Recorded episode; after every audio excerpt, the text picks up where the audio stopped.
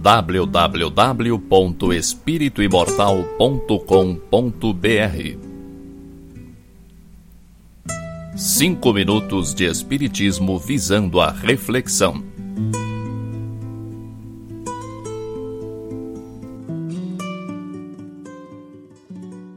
Mas a Jerusalém que é de cima é livre, a qual é mãe de todos nós. Paulo, Epístola aos Gálatas, capítulo 4, versículo 26. O exame isolado deste versículo sugere um tema de infinita grandeza para os discípulos religiosos do cristianismo. A palavra do apóstolo aos gentios recorda-nos a Igreja liberta do Cristo, não na esfera estreita dos homens, mas no ilimitado pensamento divino. O espírito orgulhoso e sectário, há tanto tempo dominante nas atividades da fé, encontra na afirmativa de Paulo de Tarso um antídoto para suas venenosas preocupações. Em todas as épocas, tem vivido na terra os nobres excomungados, os incompreendidos valorosos e os caluniados sublimes.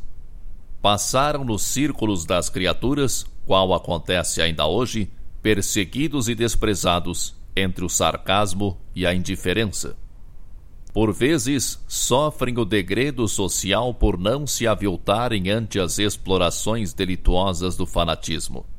Em outras ocasiões, são categorizados à conta de ateus pelas suas ideias mal interpretadas.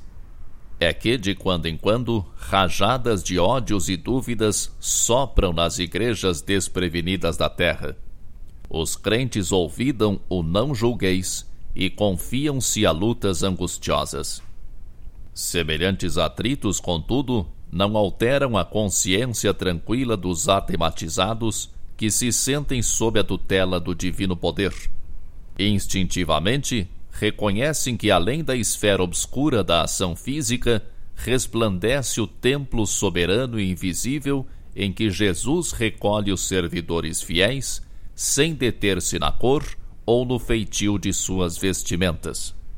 Benfeitores e servos excomungados dos caminhos humanos, se tendes uma consciência sem mácula, não vos magoe a pedrada dos homens que se distanciam uns dos outros pelo separatismo infeliz. Há uma igreja augusta e livre na vida espiritual, que é acolhedora mãe de todos nós. www.espirituimortal.com.br Cinco minutos de Espiritismo visando a reflexão.